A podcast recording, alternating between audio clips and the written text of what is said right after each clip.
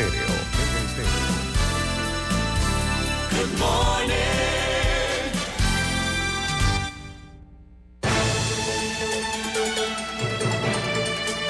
7.30 de la mañana en Panamá. Inicia En Perspectiva. La información y análisis de las noticias locales e internacionales. En Perspectiva. Con Guillermo Antonio Adames, Rubén Darío Murgas y Camila Adames Arias. En Perspectiva. Un análisis para las mentes inteligentes. En Perspectiva por los 107.3 de Omega Estéreo.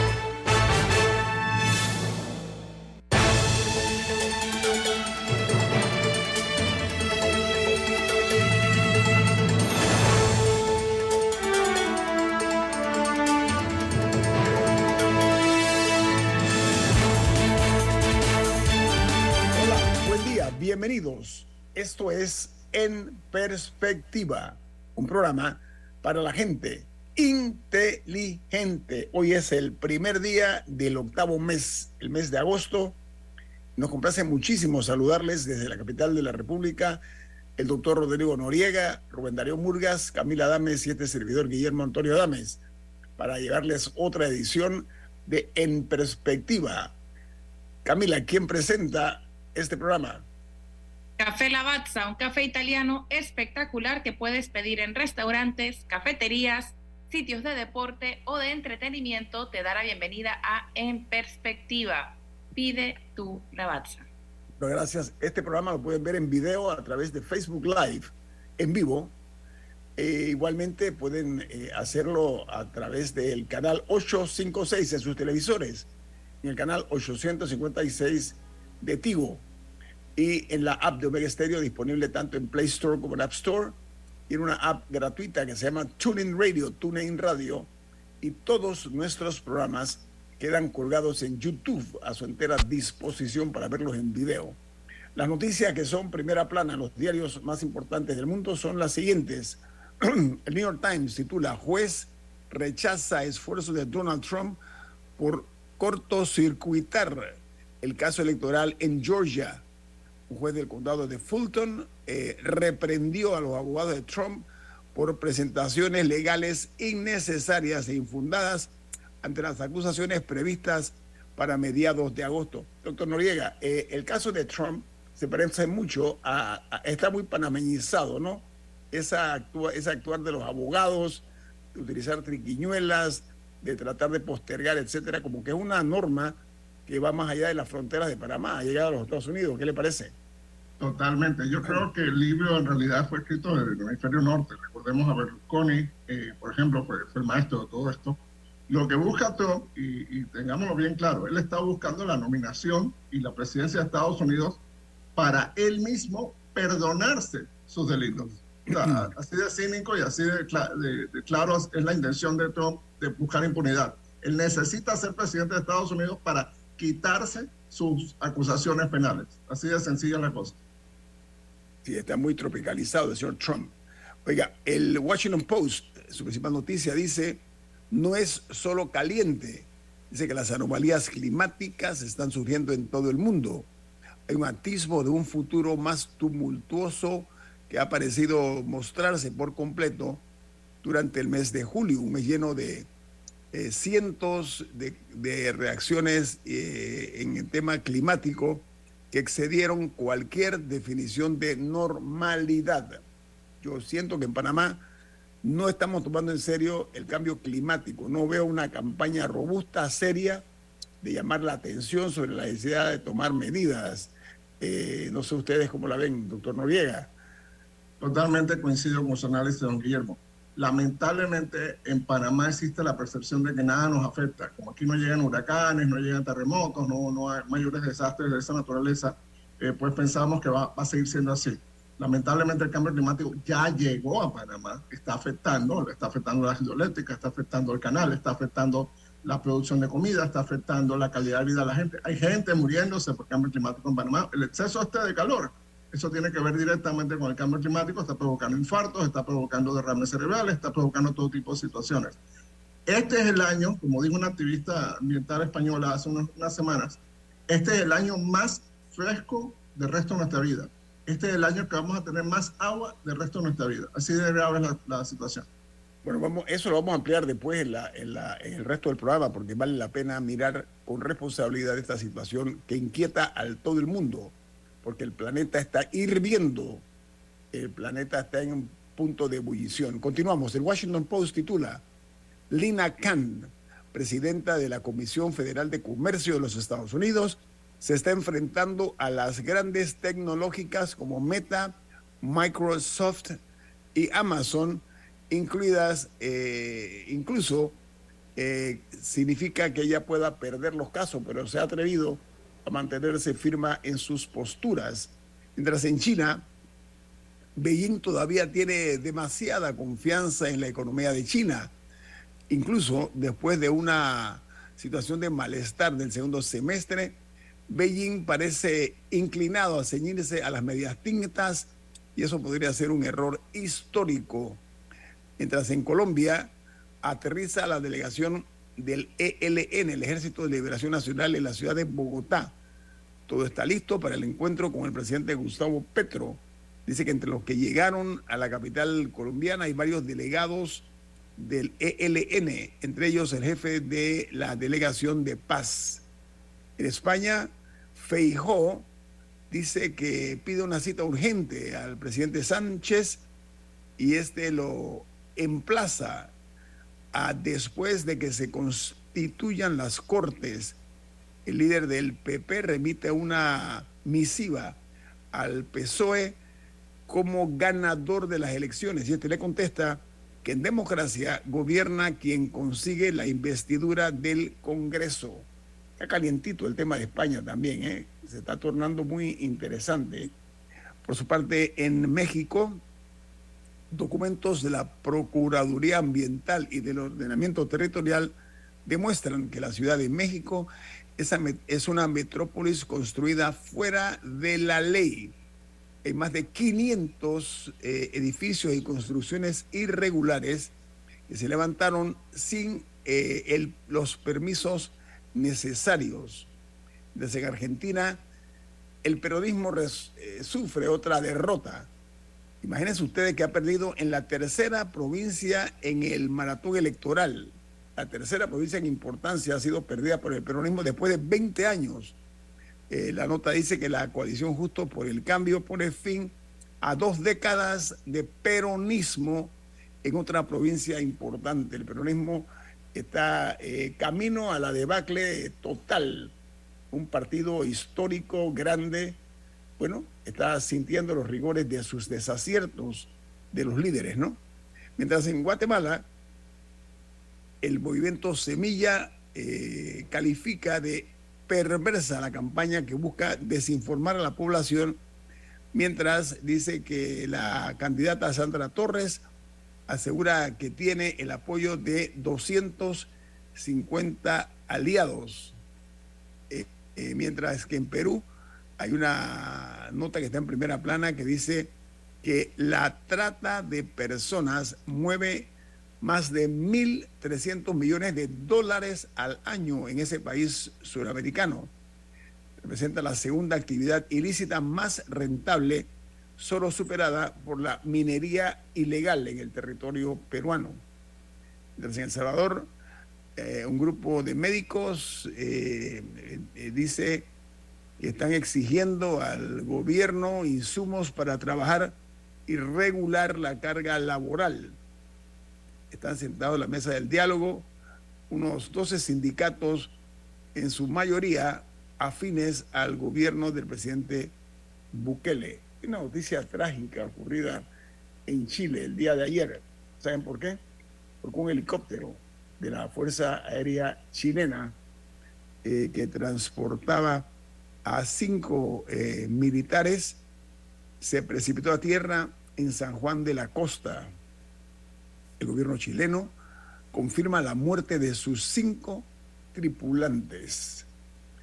En Costa Rica dice que el uso de buses eléctricos aún se ve lejano Esto lo había anunciado el gobierno anterior con bombos y platillos. Sin embargo, la noticia que se genera en este país vecino dice que la institución conocida como ARECEP advierte que no hay modelo de negocios claro y que hace falta un marco jurídico para lograr ese propósito de que los buses eléctricos lleguen a las calles y avenidas de la capital tica, por lo menos. La noticia añade que los empresarios alegan que el problema real en este caso es el alto costo que implica esta operación. En Ecuador, la guerra entre pandillas no se detiene. Ayer eh, hubo un saldo de dos personas muertas y dos heridas, producto de una balacera que se suscitó frente al malecón de Guayaquil. Esto es el barrio más peligroso de eh, esa ciudad ecuatoriana. Y en Honduras, la principal noticia que están los diarios de ese país es que dice que anuncian la llegada al país de la jefa de la patrulla fronteriza de los Estados Unidos. Con esta visita esperan que se estrechen los lazos entre los organismos de seguridad de ambos países por la problemática que hay el número importante de hondureños que se dirigen hacia eh, los Estados Unidos de América sumándose pues a otros eh, hermanos centroamericanos que se corren esta aventura por llegar a tener mejores días en los Estados Unidos. Y cerramos en Uruguay. Dice que la intendente de Montevideo critica eh, al presidente de ese país, la calle, y le respondió que lo que debe preocupar, preocuparse el jefe de Estado es por bajar los impuestos eh, que hace dos años eh, el mismo presidente de la calle eh, ordenó e incrementar. Ha habido una, hay una disputa bastante seria entre la intendente de Montevideo y el jefe de Estado uruguayo. No sé si Camila o don Rodrigo o don Rubén tienen alguna nota internacional. ¿No, Camila? Bueno, muy bien. Entonces, hasta aquí llegamos con las noticias que son primera plana. Ah, bueno, sí, sí, podemos decir que en términos del mundo del entretenimiento, ayer hubo dos, dos, se conoció de dos fallecimientos. El primero, el más notable para muchos, fue la muerte de Paul Rubens, eh, que porque hizo diferentes papeles de comedia durante su vida, incluido el de Pee Herman. Pee Wee Herman, muy famoso, ¿no? Ajá, murió ayer a los, creo que 70 años de edad. 70 años. Y luego de, de padecer de cáncer de, forma privada, bueno, ya falleció ayer. Y también eh, Angus Cloud, que es un actor de 25 años, eh, famoso por su, por su rol en una, en una serie llamada Euforia, que es una de las, de las que eh, mayor audiencia ha tenido Estados Unidos. HBO, ¿no? Es de HBO, era HBO. Creo que sí, ajá. bueno, él falleció a los 25 años de edad también, ayer. Bueno, cerramos con esta nota luctuosa en el mundo del espectáculo. Ese de Peewee, ¿el apellido era cuál? Peewee. Eh, Rubens. Eh, eh, él comenzó como un cómico infantil, ¿no? Sí. O sea, el, nombre de él es, Paul Rubens, el personaje es Pee Herman. Sí, Pee Herman fue muy famoso. ¿ah? Yo recuerdo un personaje desgarbado, flaco, eh, muy, muy, muy cómico. El cabello lleno de gel, que él salía los sábados en la noche, en las mañanas en Estados Unidos. Y el programa fue tan exitoso que lo, repetían en las noches. mire usted, bueno, entonces a estos dos eh, importantes personajes del arte, de la cinematografía, eh, pasa su alma. Vamos al corte comercial. Esto es En Perspectiva, un programa para la gente inteligente como usted. En perspectiva. Por los 107.3 de Omega Estéreo.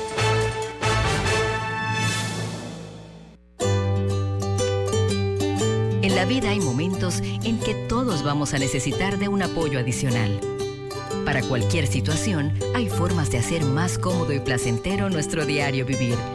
Sea cual sea su necesidad, En Hogar y Salud los apoyamos haciéndole la vida más fácil, porque contamos con la experiencia necesaria para recomendarle lo que usted necesite.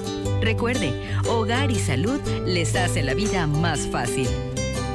Atención, amigos de Veraguas, ya abrimos nuestra nueva sucursal en Boulevard Santiago. Estamos abiertos en todas nuestras sucursales del país y le hacemos su entrega de forma gratuita en Panamá Centro. Para mayor información, puede consultar en Instagram y Facebook.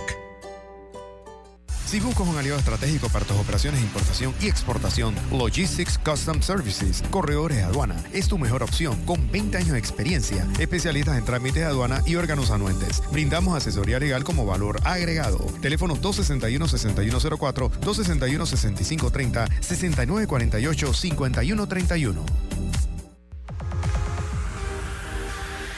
Omega Stereo tiene una nueva app. Descárgala en Play Store y App Store totalmente gratis. Escucha Omega Stereo las 24 horas donde estés con nuestra aplicación totalmente nueva.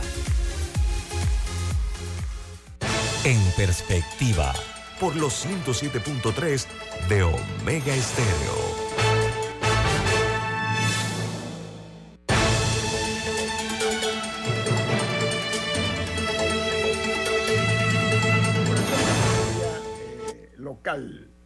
Eh, tenemos un número importante de temas que vamos a desarrollar esta mañana. A ver, eh, hay una situación eh, que ha sido noticia esta mañana, es que la Comisión de Credenciales de la, de la Asamblea Nacional ha puesto en pausa 16 denuncias penales contra magistrados de la Corte Suprema de Justicia, incluida hay una contra el presidente de la República, Laurentino Cortizo Cohen.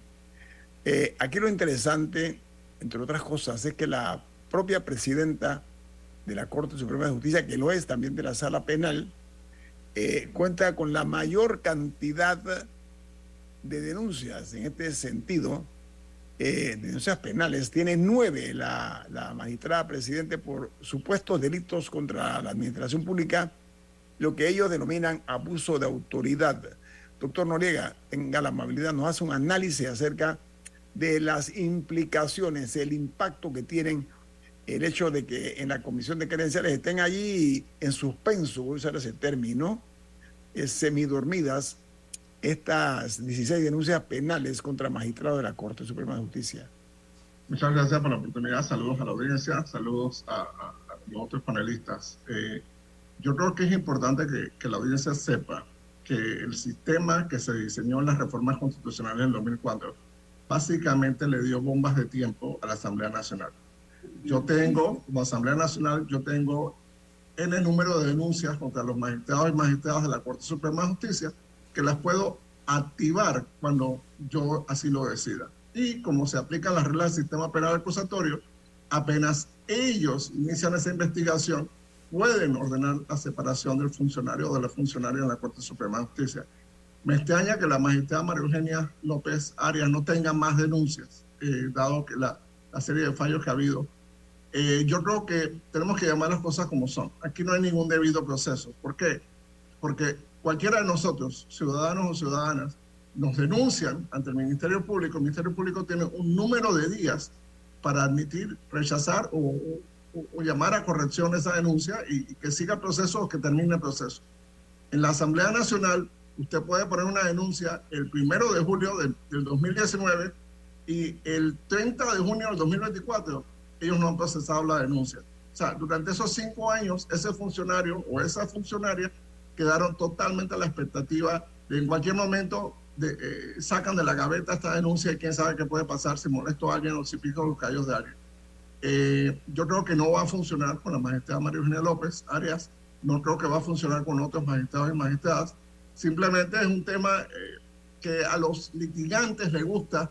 ¿Por qué? Porque después dicen es que yo le puse una denuncia a la magistrada y por lo tanto ella tenía animadversión hacia mí. Eh, eh, o yo le puse una denuncia a toda la sala, a las tres magistradas, y por lo tanto ellas no podían decidir mi caso. Entonces, eso por supuesto se presta a manipulación, se presta a intimidación. Creo que el sistema está eh, aprobado que no sirve, porque los magistrados y magistradas corruptos de, la, de las veces anteriores prácticamente quedaron impunes, salvo el magistrado Moncada, y eh, esa excepción demuestra la regla.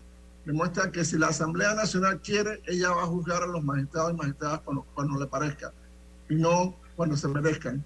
Entonces, eh, eh, creo que ahí no hay ningún debido proceso, es simplemente una táctica tanto de litigantes como el, del órgano más político del país para evitar, digamos, alguna amenaza o crear algún tipo de muralla china contra las acciones de, la Corte Suprema de Justicia. Iba a ir en esa dirección, eh, doctor Noriega, porque, a ver, eh, si recordamos, si está fresco, por lo menos en mi memoria, estoy seguro que en la de los oyentes inteligentes de este programa también, eh, producto de algunas declaraciones, evidencian una añeja enemistad contra la presidenta de la Corte, entre otros. O sea, muchas, digamos, palabras inflamatorias que se han emitido a través de los medios de comunicación contra la Corte, pero mi pregunta, y eso lo voy a poner en contexto de esta manera, doctor Noriega, que en este momento y a esta hora pueda eh, utilizarse este tipo de medidas de recursos contra la Corte Suprema de Justicia por parte de la Asamblea. ¿Cuál es el riesgo en medio de una campaña preelectoral, doctor Noriega? Bueno, primero tomemos en cuenta que ellos también tienen un caso, una denuncia contra el presidente de la República los retiros cortizos. En caso hipotético que la Asamblea decidiera avanzar con ese proceso, obligarían al vicepresidente José Gabriel Carrizo a tomar posesión como presidente de la República y se descarrila por completo la campaña electoral del PRD. Así que voy a descartar ese proceso por razones obvias. Eh, el tema de la, de la, denuncia contra la magistrada, yo creo que persiguen un, un fin muy, muy explícito, que es que buscan eh, digamos que mantener un arma guardada, una herramienta de presión que puede ser objeto de una transacción política, que sabemos que ocurre en la Asamblea Nacional.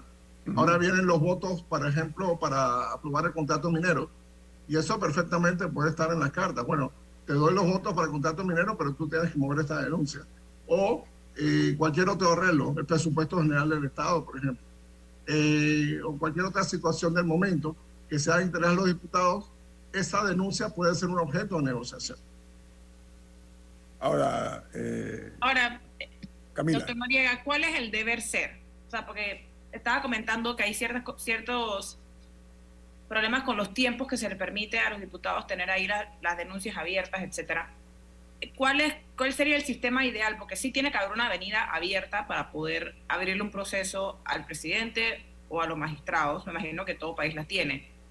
¿Cuál, o sea, cuáles exactamente son los problemas con el nuestro y, y qué deberíamos tener en cambio. Totalmente, Camila. Al igual que con el resto del sistema penal acusatorio para el resto de, de los ciudadanos y ciudadanas de este país, si usted pone una denuncia contra un magistrado magistrado, contra el presidente de la República, la Asamblea Nacional debe tener un tiempo para evaluar esa denuncia. Si no tiene fundamento, chao, bye, se fue y cerramos el caso y seguimos con nuestra vida. Pero tú no puedes tener esa denuncia allí en, en situación latente, en situación de coma, por cinco años y el 30 de junio, usualmente lo que pasa es cuando llega la nueva asamblea, en este caso sería la del 2024, lo primero que hacen las comisiones de credenciales cuando eh, toman juramento es eliminar todas las denuncias que se quedaron de la administración anterior. Eh, es injusto con el país, es injusto con estos funcionarios, porque tú no sabes en qué momento tú vas a ser objeto de una transacción política y, no sabes ni siquiera por qué caso, no sabes por qué situación. Ah, pero es que lo que pasa es que a la corte va a llegar tal o cual situación, entonces necesitamos sacar uno o dos magistrados de ahí. Así que lo, lo justo, el deber ser debería ser, eh, llega la denuncia, la asamblea, la comisión de credenciales se reúne inmediatamente, activa sus mecanismos de investigación, de, de, de compilación de pruebas, evalúan el caso, si el caso tiene fundamento, oye, vamos a seguir con esto inmediatamente, si el caso no tiene fundamento, ordenamos su archivo y se acabó. O sea, no puedes tener, en realidad tienes a la justicia panameña en suspenso. Porque un funcionario, una funcionaria que no sepa si va a llegar a final de mes o va a llegar a final de año, ¿cómo crees que va a funcionar?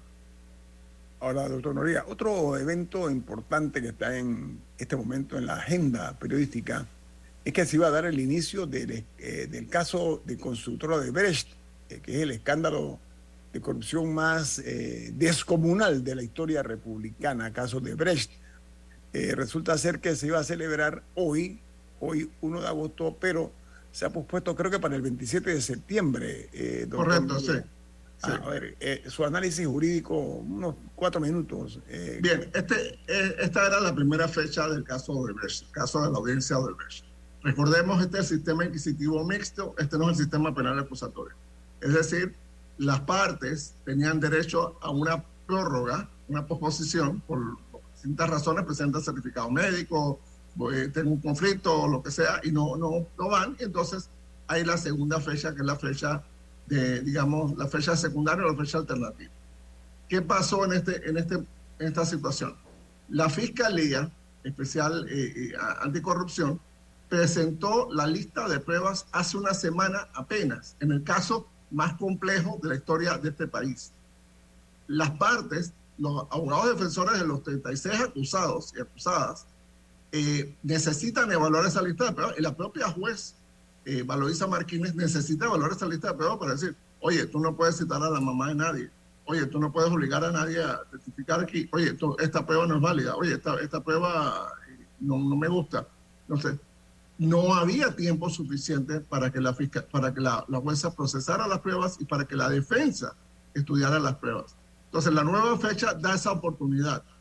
¿Por qué pasa esto? Yo no creo que la Fiscalía lo esté haciendo intencionalmente. Lo que pasa es que la Fiscalía Especialmente de Corrupción está rebasada. Recordemos que los dos últimos meses han tenido el juicio de New Business, el juicio de Lavajato, eh, iban a tener Blue Apple, Blue Apple se pospuso, iban a tener este caso. Entonces, no dan abasto no dan abasto, no es una fiscalía tan grande como debiera ser y además yo personalmente siento que les hace mucha falta la fiscal Tania Sterling. por, por X, Y, Z razón el, procurador Caraballo la separó de este caso y hace mucha falta porque, eh, debo, debo, decirlo, lo, que te, dicen las fuentes del Ministerio Público es que básicamente ella fue la que redactó las vistas fiscales. Entonces, eh, si la persona que hizo las vistas fiscales, significa la persona que conoce los casos, no es parte de, la parte final, entonces eh, a, los, a colegas tienen que ponerse al día, tienen que hacer mucho estudio para eso. Entonces, bueno, eh, esto es como si Panamá fuera alguna competencia internacional y a, mejor, a la mejor jugadora la dejamos en la banca, porque vamos a jugar con, con otros jugadores que son de buen nivel, son capaces, son de excelencia, pero no conocen también el caso. Entonces, bueno, este tiempo también beneficia al Ministerio Público porque van a tener la oportunidad de estudiar mejor el caso y de poder atender sus otras tareas. Además, yo tengo la expectativa de cuando empiece el, juicio del caso Odebrecht, ya debe estar por salir la apelación del caso Blow O sea, que eso también va a tener un efecto importante para la política panameña.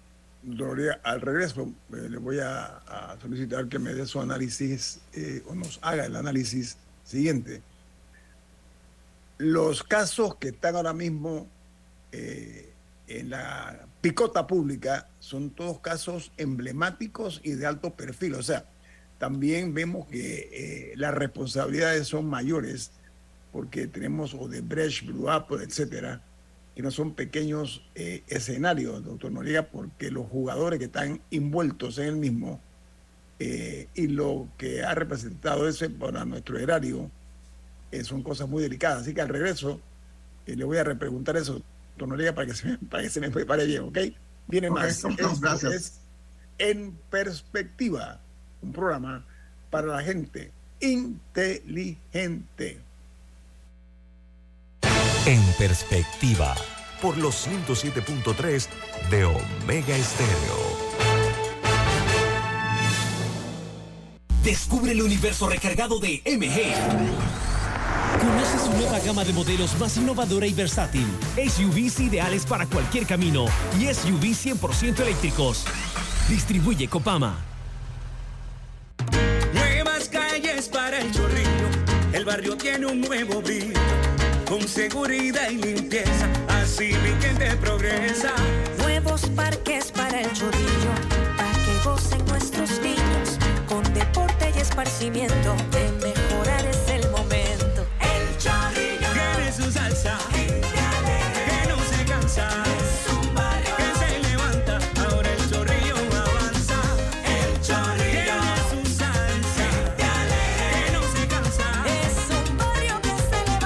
ahora el chorrillo avanza. Ministerio de Obras Públicas, Gobierno Nacional.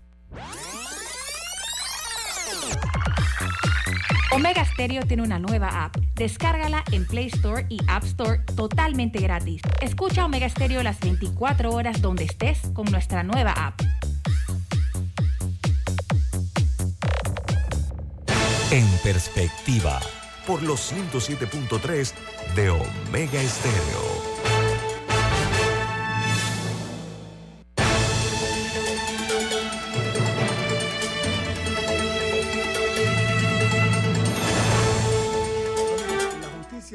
Ajustar la tuerca, ¿no? Pero antes, eh, Camila, usted tiene un mensaje, ¿no? ¿De qué se trata?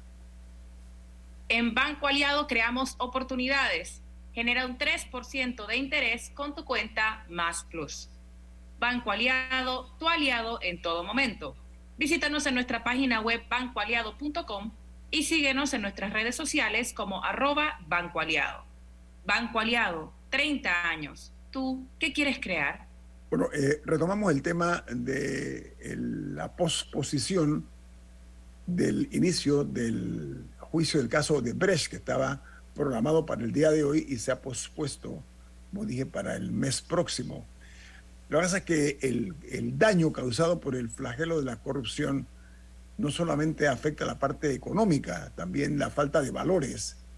Y eh, estos casos tan de alto perfil han desprestigiado a nuestro país a nivel internacional, han causado una mácula terrible en la marca país, hay que decirlo, pero eh, porque hay personas que han utilizado el poder para obtener beneficios económicos de una manera indebida. Ese es el fondo del tema, doctor Noriega.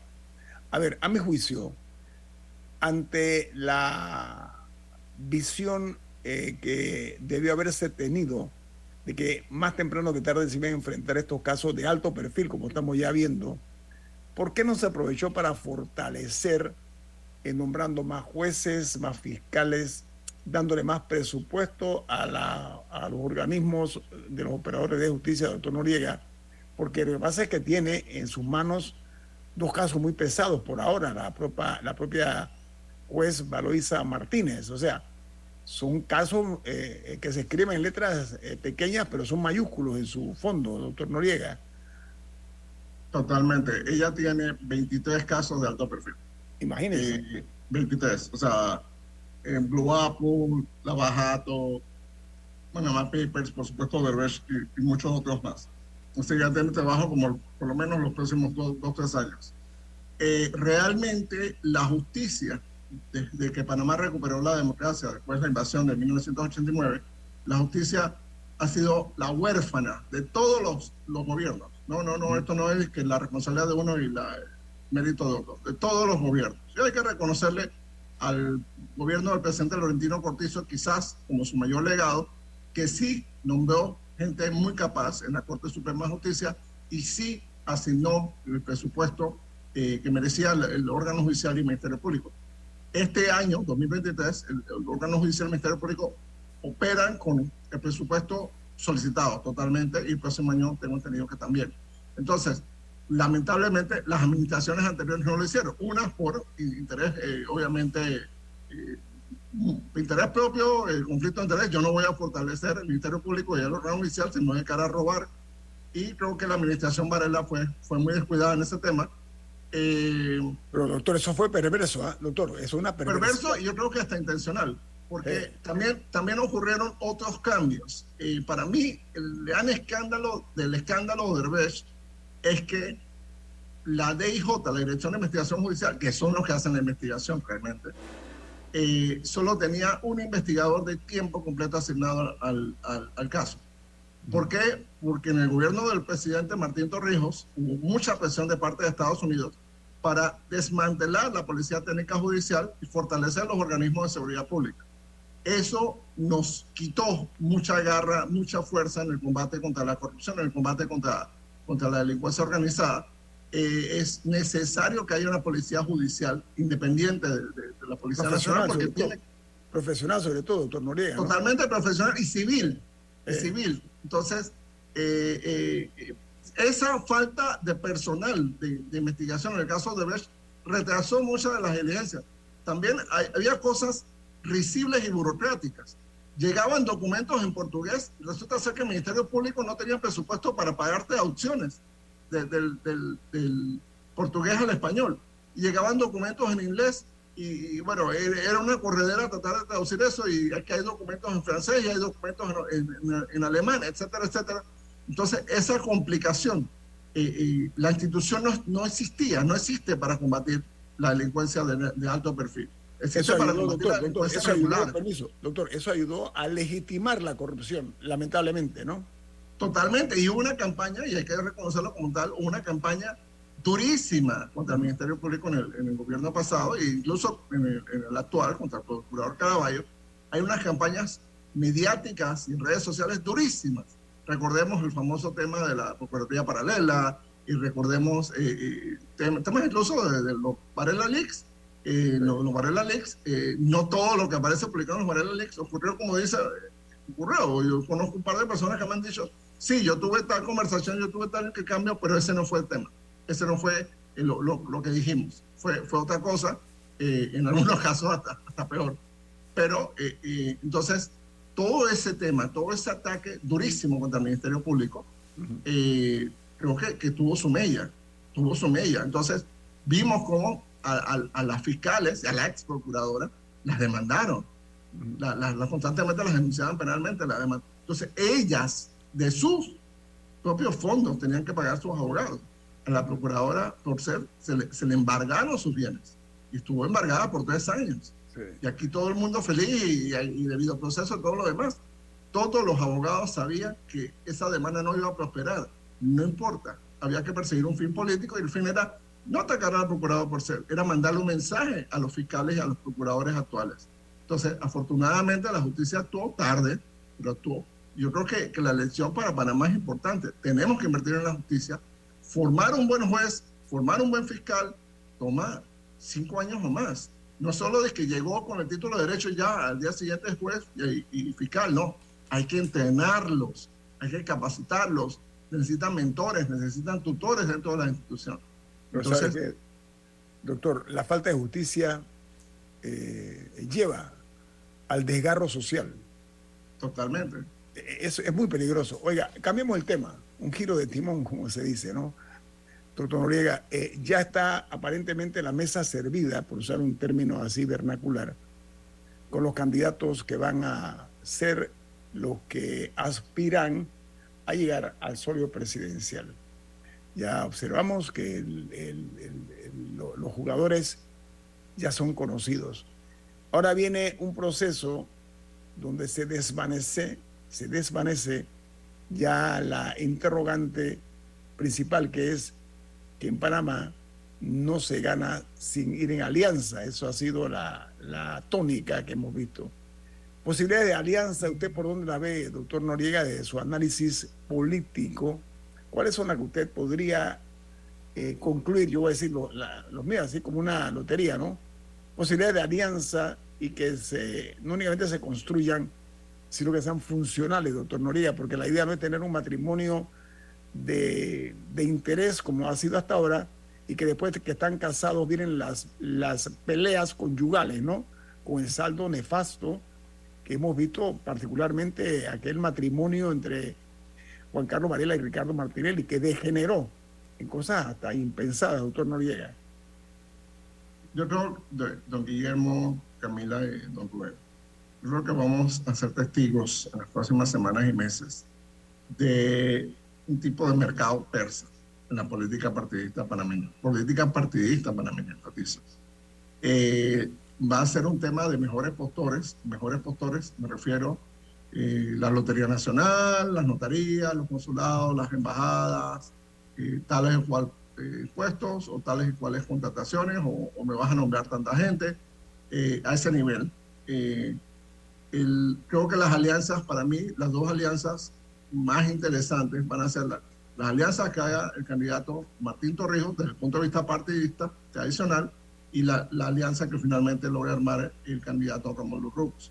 Sin embargo, tenemos que tomar en cuenta eh, dos factores importantes. Primero, los factores de la, el factor de la acción de la propia justicia. Hay dos candidatos, uno, uno partidario, el señor Ricardo Martinelli, y la otra una candidata por la libre postulación, muy entre comillas, la diputada Zuley Rodríguez, cuyos destinos electorales dependen del órgano judicial.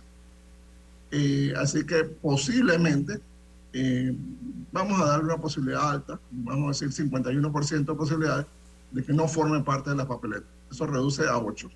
Y hay otros dos candidatos presidenciales, el don José Isabel Blandón Figueroa y don José Alberto Álvarez, que eh, han manifestado su intención de formar parte de la alianza de Rómulo Rux. Así que eso reduce otros dos candidatos más la competencia. Tendríamos seis. Hay dos preguntas en el aire.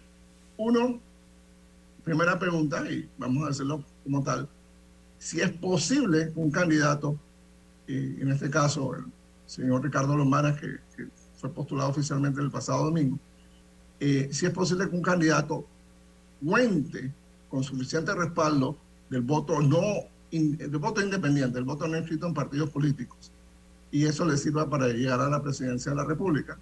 Y segundo, segunda pregunta, si eh, Martín Torrijos, corriendo como un candidato extraoficial del PRD, eh, totalmente perredista, torrijista y demás, con ese historial de su gobierno perredista, 2004-2009, eh, puede sustituir al candidato oficial eh, del, del PRD, José Gabriel Carrizo Jaén, como eh, eh, la fuerza principal de, de ese votante. Esas son las dos grandes preguntas. Doctor Luego, Noriega, ajá. a- adelante, disculpe que te interrumpí, adelante. Creo que en papel los, los dos casos, los dos casos pueden tener respuesta positiva. Uno, en el caso del, del- del candidato presidencial Ricardo Lomana, hay 1.4 millones de votantes no inscritos en partidos políticos. Si él consigue movilizar 60% de esos votantes en su favor, puede ganar la presidencia de la República. Y eso es suponiendo que ninguno de los votantes de los eh, inscritos en partidos políticos votaran por él. Por ejemplo, ese es un escenario totalmente factible. Y en el caso del, del expresidente Martín Torrijos, también es factible que él pueda movilizar, que pueda capturar eh, una parte importante de los adherentes del PRD y una parte, eh, va, va a incluir gente del Partido Popular, por supuesto, y una parte significativa de votantes no inscritos, en- dependiendo de su vicepresidente o vicepresidenta, puede mandar un buen mensaje y puede capturar también ese, esquema. Así que yo veo esas dos candidaturas eh, sólidas y, rentables también, y por supuesto la del señor Romulo Rux y la del señor José Gabriel Carrizo. Eh, hay la expectativa eh, de quiénes van a ser los oficialmente los candidatos a la vicepresidencia, quieren, perdón, quiénes van a ser escogidos como vicepresidentes, quiénes van a formar parte de, de ese binomio para llegar a la presidencia. De eso dependerá también mucho. Ya vimos que eh, Richard Morales fue escogido por la señora Maribel Gordón. Eh, vemos que el Partido eh, Popular está pensando que el que debe ser vicepresidente Martín Torrijos es alguien salido de sus entrañas. Ha- Hay todavía mucha tela por cortar. Vamos a continuar analizando eh, la conformación de estas posibles alianzas aquí en este programa En Perspectiva, un programa para la gente inteligente como usted. En perspectiva, por los 107.3 de Omega Estéreo. Nuevas calles para el chorrillo, el barrio tiene un nuevo brillo, con seguridad y limpieza, así mi gente progresa. Nuevos parques para el chorrillo, para que gocen nuestros niños, con deporte y esparcimiento, de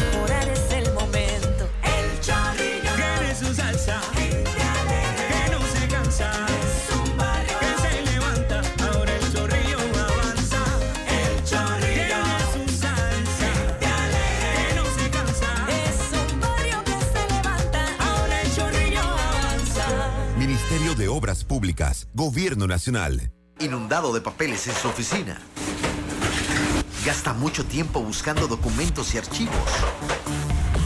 En Solutexa digitalizamos los documentos de su empresa y le proporcionamos un software poderoso y fácil de usar para que pueda organizar y encontrar esos documentos escaneados. Llámenos al 209-4997 para un demo sin compromiso. Solutexa, expertos en digitalización y gestión documental.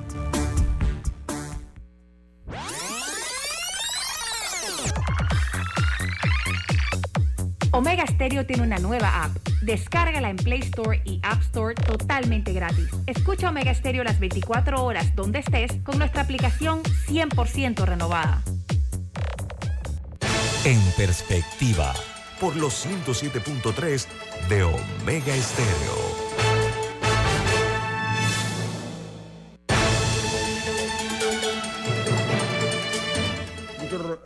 Noriega, Rubén Darío Murgas, Camila Adames Arias, Guillermo Antonio Adames, le damos las gracias a ustedes por acompañarnos esta mañana.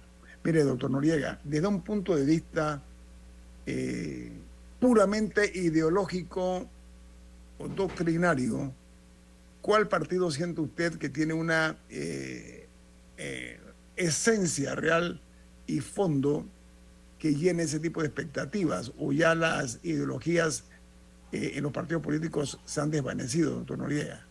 Yo creo que los únicos que tienen, un- digamos, una receta ideológica como tal eh, son la profesora María Gordón y el profesor Richard Morales. Los demás están entre la centro derecha y la derecha, eh, básicamente. O sea, eh, todos, todos tienen más o menos la misma receta. Ninguno está proponiendo estatizar la economía, ninguno está proponiendo rever- revertir la- las privatizaciones, ninguno está proponiendo eh, cambiar el foco de relaciones exteriores de Panamá de Estados Unidos hacia China. Entonces, la, la única diferencia realmente ideológica va a ser con Maribel Gordón y Richard Morales. Y, y agrada- me agrada muchísimo que haya una opción de izquierda democrática, que haya esa discusión en Panamá, porque creo que van a traer a la mesa temas importantes a, a discutir. La concentración de la riqueza, la desigualdad, el modelo económico, etcétera. Entonces, que son discusiones muy importantes en este momento. Pero fuera de eso, no, no hay realmente un sesgo, una marcada diferencia ideológica, sino más bien hay una, vamos a decir así, una diferencia, va a parecer una palabra muy fuerte, pero hay una palabra, una diferencia ética, que es el historial y el perfil del candidato y del movimiento que lo acompaña o del partido que lo acompaña. Entonces, eh, eh, en ese sentido, eh, tenemos candidatos que vienen de un modelo de política de que todo vale y el fin justifica los medios, y tenemos opciones, tanto en la libre postulación como, como el caso de, de Moca, eh, de, de que el medio justifica y valida el fin. Eh, entonces, eh, ha- hay un germen de una nueva política. Yo creo que eh, además esa nueva política viene amarrada a, a una nueva temática. Vimos como, como en su discurso el señor Lombana el domingo puso como un tema central el cambio climático y las preocupaciones ambientales, opuso al contrato minero.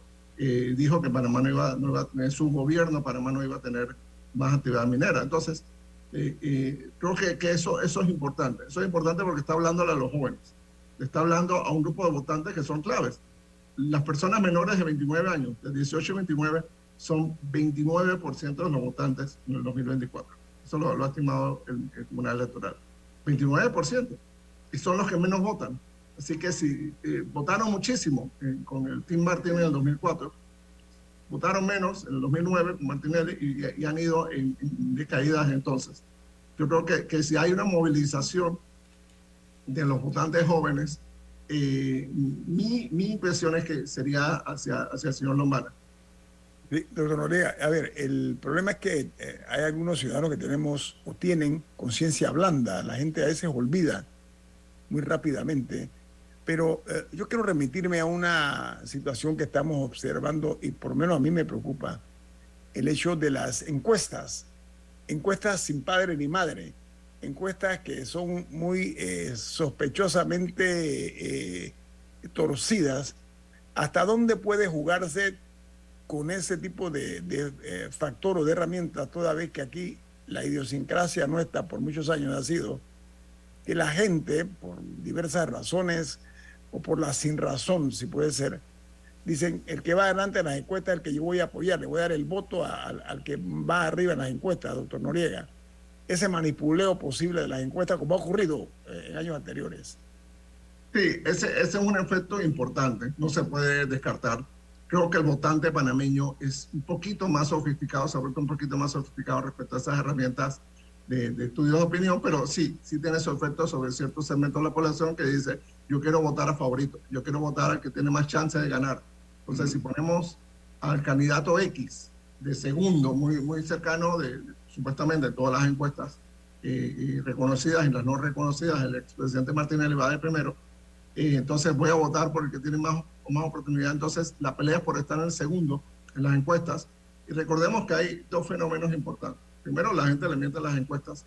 Y segundo, el universo de las encuestas deja por fuera a muchísima gente. Hay muchísima gente y cuando escuchan el teléfono, hola, los estamos llamando a la encuestadora tal y tal, dice muchas gracias, cierran, cierran la llamada.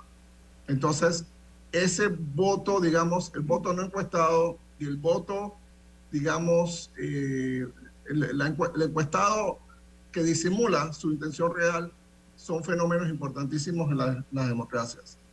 Eh, creo que en Panamá se ha demostrado en tiempos recientes que, la- que las encuestas han tenido, han tenido un cierto problema con, con esto. La, la prensa, por ejemplo, utilizó una, una firma española que fue muy precisa con respecto a la tendencia de, de- de Cortizo en la última elección, que creo que, que marcaba que la diferencia con Rux no era tan grande como presentaban otras encuestas. Y eh, creo que en eso los medios de comunicación tenemos mucha responsabilidad al momento de seleccionar las encuestas o seleccionar las herramientas de opinión.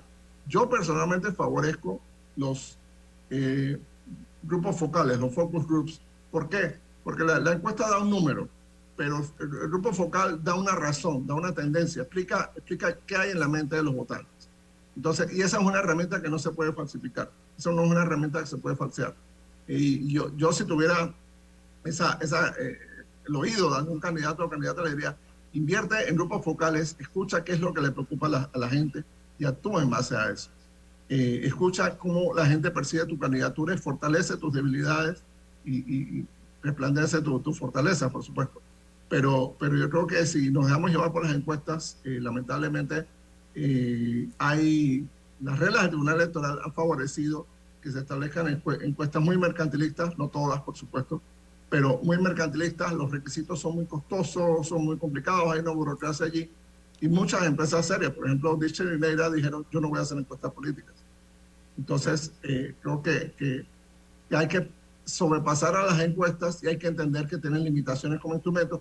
Son valiosas como, como, digamos, como medición de síntomas, pero hay que ir mucho más. Y por eso me gustan los grupos focales, para saber qué piensa realmente la gente que está opinando en las encuestas, qué siente, cuál es la tendencia, cuál es su percepción real los temas. No es simplemente una pregunta o te doy un, porque hay otras encuestas que son con, con la urna simulada, entonces te doy una, una papeleta, pero está el encuestador presente. Entonces el encuestador va a saber cómo voté.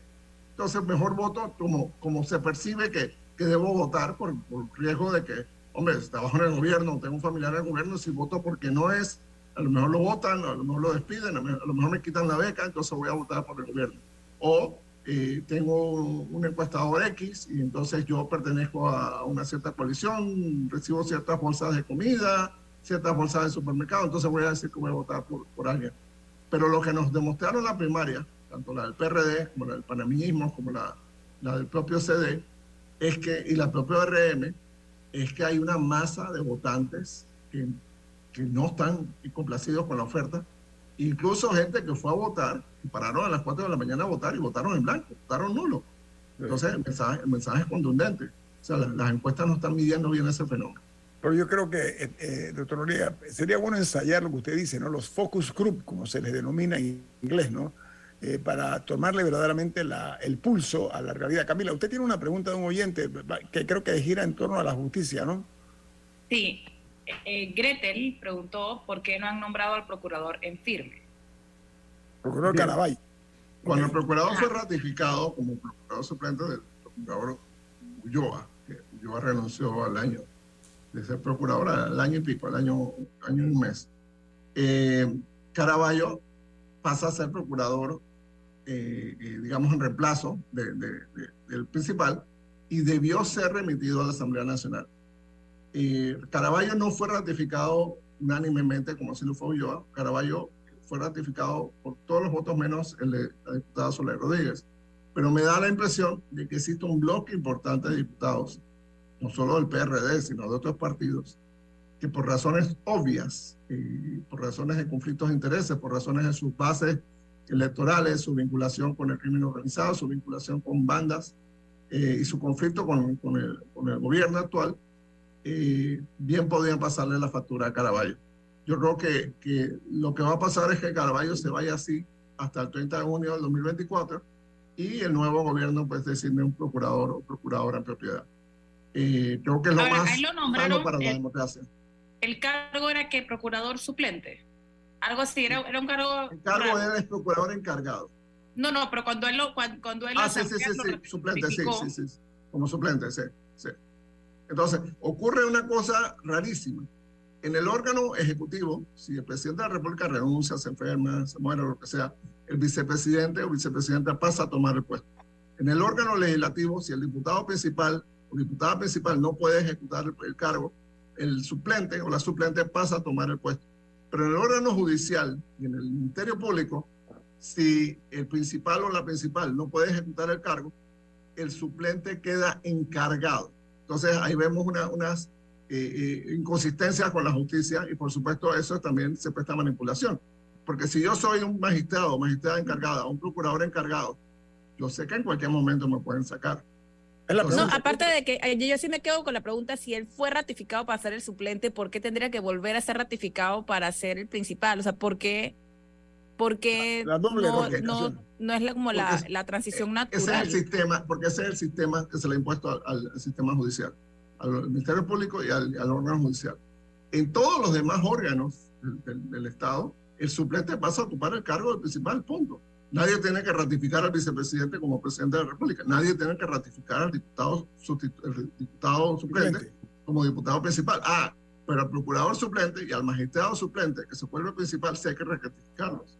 Entonces, eso es una contradicción. Y por supuesto, somete estos órganos, estos poderes del Estado, a eh, la voluntad política de los otros poderes. Yo creo que lo más sano es que el presidente Cortizo mantenga a Caraballo y, que el próximo gobierno designe a su procurador. Eh, yo, no, yo no creo que, que someter al Ministerio Público a un sobresalto de que la Asamblea Nacional no lo apruebe y luego en este momento que tenemos estos casos de alto perfil, que se quede el Ministerio Público sin cabeza, eh, sin, sin jefe y vayan a nombrarles quién sabe quién, yo no, o sea, me- mejor vamos a dejar lo que tenemos. Sí, el término correcto es el que usted utilizó, sobresaltos. No necesitamos ese tipo de situaciones. Bueno, amigos, son las 7:28 minutos. Viene Álvaro Alvarado con su programa Sin Rodeos aquí en la cadena nacional Omega Estéreo. Camila, ¿quién despide en perspectiva? Café Lavazza, un café para gente inteligente y con buen gusto que puedes pedir en restaurantes, cafeterías, sitios de deporte o de entretenimiento. Despide en perspectiva. Pide tu Lavazza. Nos vamos. Gracias. Chao. Ha finalizado En Perspectiva, un análisis para las mentes inteligentes. Por los 107.3 de Omega Estéreo.